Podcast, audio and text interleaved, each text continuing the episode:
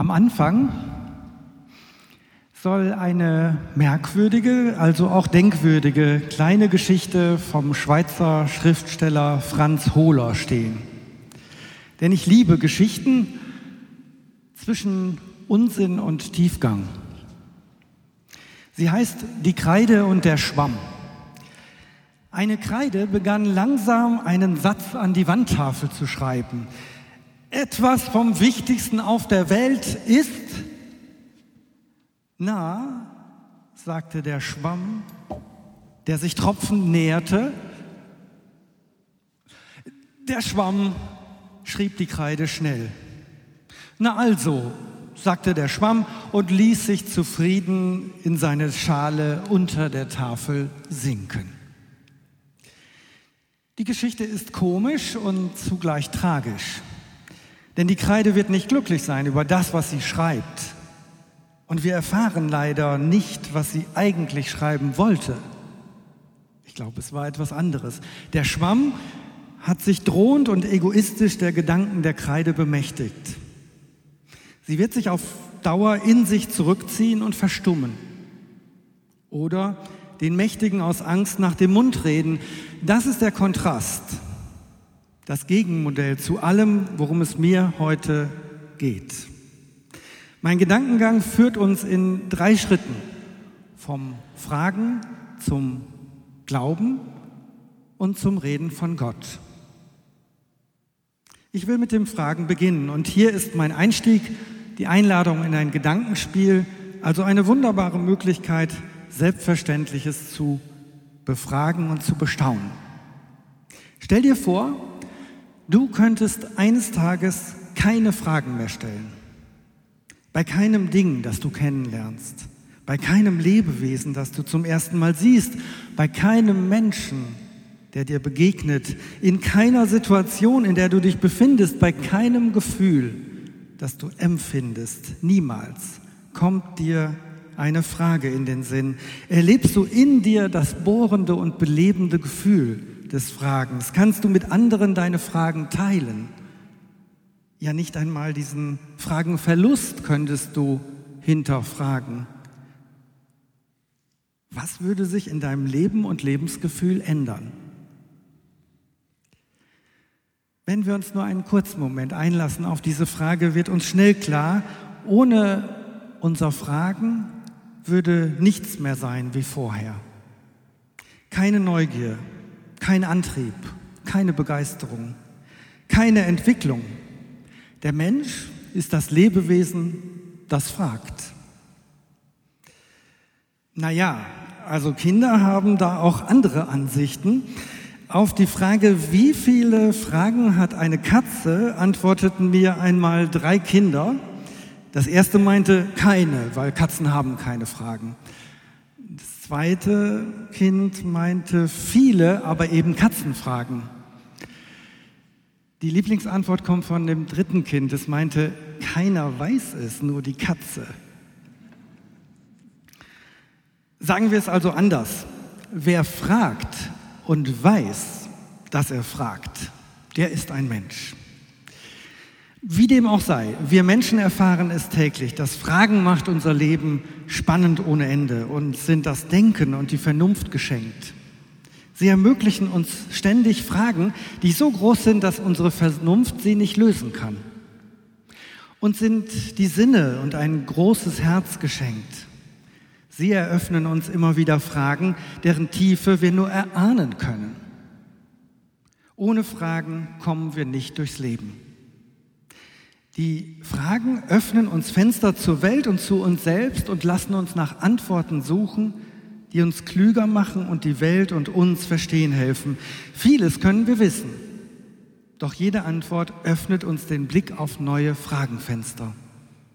So begreifen wir im Fragen und Antworten, der Größte unter uns ist nicht der, der auf jede Frage eine kluge Antwort weiß, sondern der, der auf jede Antwort eine kluge Frage kennt.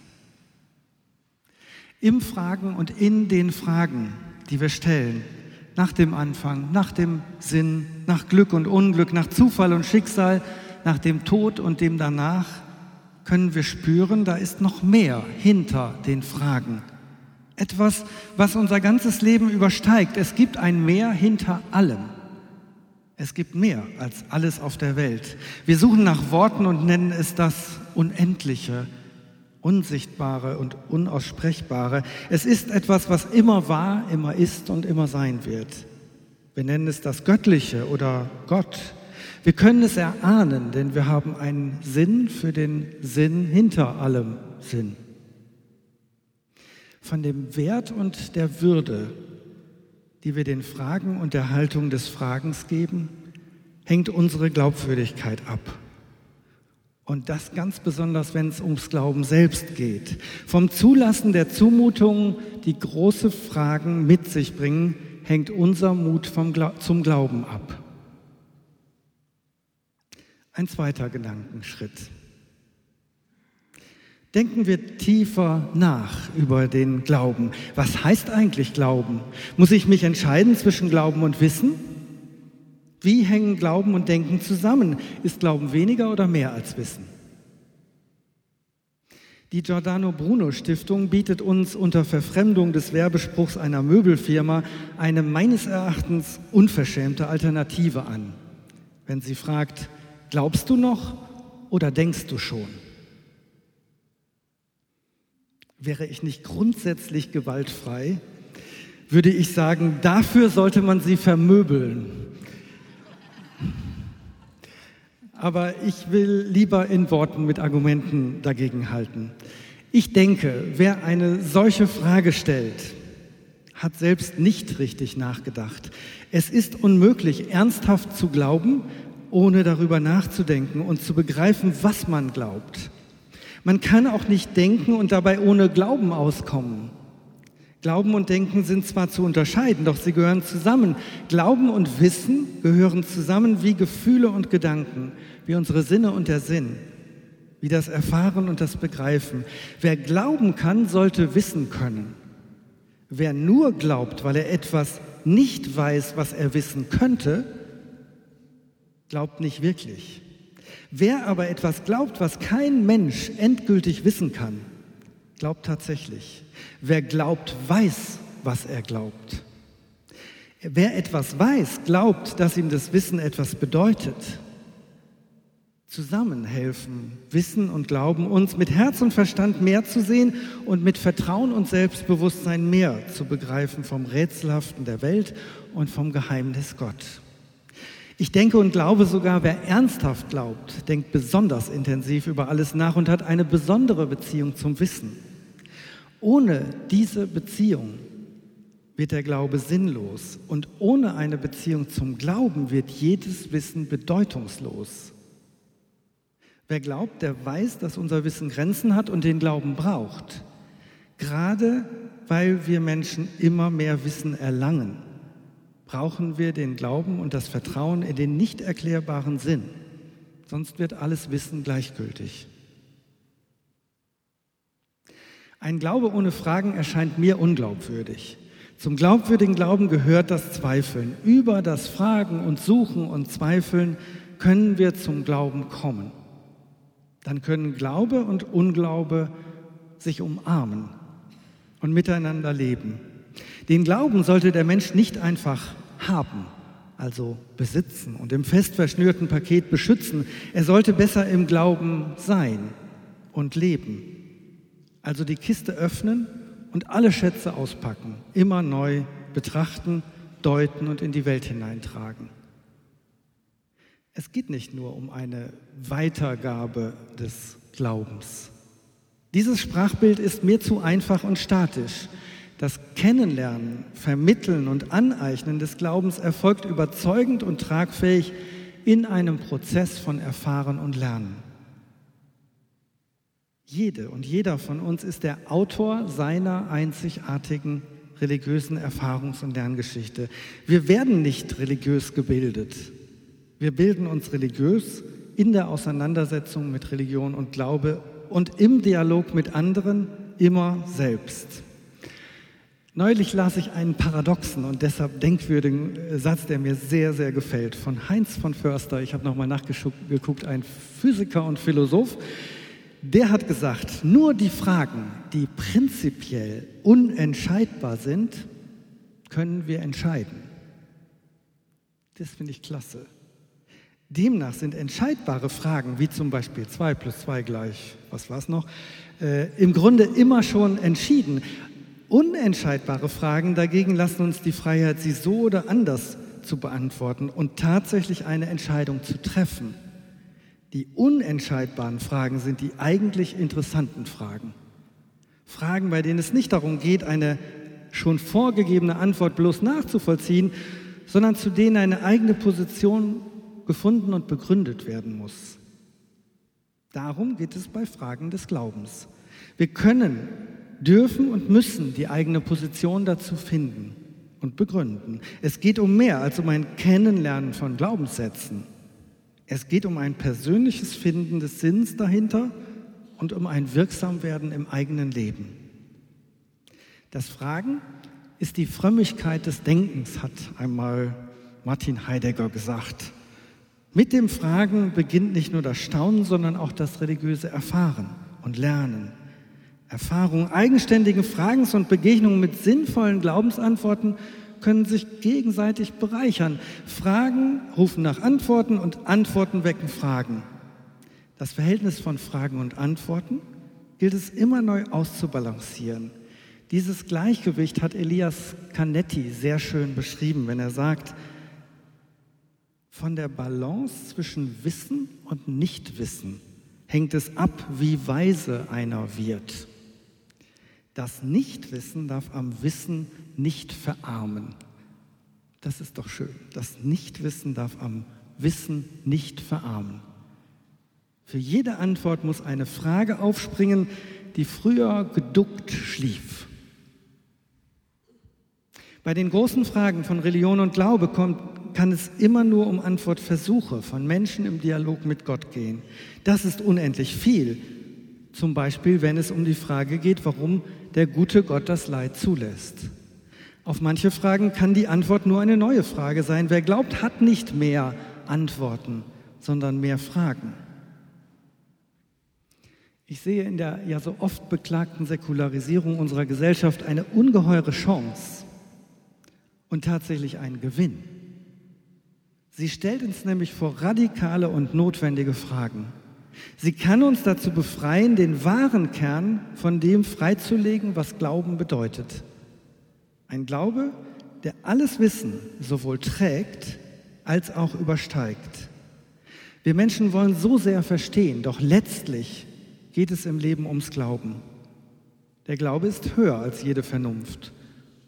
Und gerade deshalb ist er nicht gegen die Vernunft gerichtet. Alles Gesagte ist ein Gegenprogramm zum heutigen Trend, zur Vereindeutigung der Welt, ist gegen populistische Vereinfachung und Verdrehung der Wahrheit gerichtet und als Plädoyer für Mehrdeutigkeit und Vielfalt gemeint. Für eine Unterscheidung der Perspektiven. Eine tiefe Wahrheit besteht niemals nur aus einer Sichtweise. Und das sage ich ausdrücklich heute am 80. Jahrestag des Gedenkens an die Reichspogromnacht. Ich sage das ganz konkret im Kontrast zu einer gefährlich verharmlosenden Vogelschiss-Mentalität einer Partei, die eben keine Alternative für unser Land ist. Uns allen hier in der Kirche des Bistums Aachen wünsche ich ein suchendes Selbstverständnis, das die richtigen Fragen stellt und Antworten findet, die ein Weiterfragen ermöglicht die den Menschen zutrauen und helfen, eine eigene Sprache zu finden, im Glauben zu wachsen und erwachsen zu werden, den Glauben zu befragen, zu bekennen und zu begründen. Es braucht heute, denke ich, eine Spiritualität des Fragens und Suchens und eine Aufklärung im Glauben mit Herz und Verstand, die Frage und Antwort, Gedanken und Gefühle, Sinne und den Sinn zusammengeführt, zusammenführt. Bei all dem ist meines Erachtens die Frage nach Gott der Dreh- und Angelpunkt. Pointiert sagt uns das der Philosoph Volker Gerhard. Die Kirche ist nichts ohne den Glauben und der Glaube ist nichts ohne Gott. Und damit komme ich zum dritten Gedankenschritt. Wir sind bei Gott angekommen. Wie kann ich glaubwürdig von Gott sprechen? Wenn wir von Gott reden, müssen wir wissen, was Sprache ist, was ihre Möglichkeiten und ihre Grenzen sind. In Bildern, Metaphern und Symbolen haben wir Wege zum unbegreiflichen Gott. Doch Sprache bildet noch nicht einmal die Wirklichkeit ab. Wie sollte sie da Gott erfassen? Am besten scheint mir das in der Rede von Gott in elementar einfachen Worten, in poetischer Sprache und paradoxen Sprachbildern möglich zu sein. Ich will es einmal versuchen. Gott ist nicht über der Welt, überirdisch über den Wolken. Gott ist nicht hinter der Welt in einem anderen Universum. Gott ist nicht selbst die Welt, denn die, die Welt ist von Gott. Gott aber ist in der Welt. Sonst könnten wir Gott nicht erfahren, uns Gott nicht vorstellen und nicht zu Gott sprechen. Deshalb ist Gott auch in mir, mir näher, als ich es selber sein kann. Und zugleich ist die Welt in Gott, denn Gott ist immer größer als alles. Ich bin also auch in Gott, wie ein Sandkorn in der Wüste, wie ein Tropfen im Meer, wie ein Stern im All. Gott ist um uns wie die Luft, die wir nicht sehen können, ohne die wir aber nicht leben können. Gott ist bei uns wie das Licht, das wir selbst nicht sehen können, das wir aber an den Dingen und Lebewesen sehen, auf die es fällt. Gott ist verborgen da, unsagbar ansprechbar, unanschaulich sichtbar, himmelsfern und herzensnah, gerne klein und groß in der Liebe. Ich glaube, dass Gott immer ein Geheimnis bleibt, sich jedoch zeigen will, mitten in unserem manchmal großartigen, manchmal erbärmlichen, manchmal unendlich schönen, manchmal entsetzlich leeren Leben. Gott ist da für uns und ein Du für uns, nicht Gegenstand, sondern Gegenüber. Nur selten erfahren wir etwas von Gott als unfassbare Weite, als unendliche Nähe, als unerklärliche Liebe hoch über uns, mitten unter uns und tief in uns. Zu glauben heißt, die Unbegreiflichkeit Gottes im Leben auszuhalten und so die Unbegreiflichkeit des Lebens im Schönen tiefer zu erfahren und im Schweren besser zu ertragen. Wir können uns sicher sein, dass Gott immer auf der Seite der Suchenden und Fragenden und Zweifelnden ist bei den Zachäus-Christen, wie der Theologe Thomas Schallig sie nennt. Beim Glauben, so sagt er, geht es nicht um die Lösung von Problemen, sondern um die Annäherung an ein Geheimnis. Der Weg des Zachäus führt uns von den Problemen zum Geheimnis, von den Antworten zu den Fragen zurück. Als Glaubende sind wir zugleich Fragende mit anderen Fragenden, Suchende mit anderen Suchende. Zweifelnden mit anderen Zweifelnden. Im Psalm 9, Vers 11 lesen wir es. Du, Gott, verlässt nicht die, die, die nach dir suchen und nach dir fragen. Wer fragt, weiß schon etwas, sagte mir mal ein Kind. Und wer glaubt, weiß mehr vom Leben, möchte ich ergänzen. Wer aber in Fragen der Religion nichts weiß, der glaubt am Ende alles. Kommen wir abschließend zurück zum Anfang. Franz Hohler erzählt uns noch eine zweite Geschichte von Kreide und Schwamm. Die Kreide. Als man, im, als man das Schulhaus umbaute, wurden die Wandtafel, der Schwamm und die Kreide in einen Abfallcontainer geworfen. Dabei fiel die Kreide vom Rand hinunter und brach in zwei. Mit ihrem vorderen Stück begann sie langsam auf die Straße zu schreiben, das Wichtigste im Leben ist, na, rief der Schwamm von oben, die Freude, schrieb die Kreide und setzte noch ein Ausrufezeichen dahinter und noch eins und noch eins und noch eins. Jede und jeder von uns kann sich überlegen, was ihre, was seine Antwort gewesen wäre. Die Antwort der Kreide könnte auch meine sein. Sie erinnert mich an einen Satz von Paulus aus dem zweiten Brief an die Korinther, den der Hildesheimer Bischof Heiner Wilmer als Wahlspruch wählte. Wir sind nicht Herren eures Glaubens, sondern Gehilfen zu eurer Freude. Tragen wir dazu bei, die Freude am Glauben zu vermehren, das Leid dabei aber nicht auszublenden, frag und glaubwürdig von den Fragen und Antworten des Glaubens und von Gott zu sprechen, dabei eine eigene Stimme zu finden und bei anderen zu fördern. Dann können wir doch mit Zukunft, mit Hoffnung in die Zukunft blicken. Wir Christen glauben, am Anfang und am Ende ist alles gut. Und das Beste liegt noch vor uns. Amen.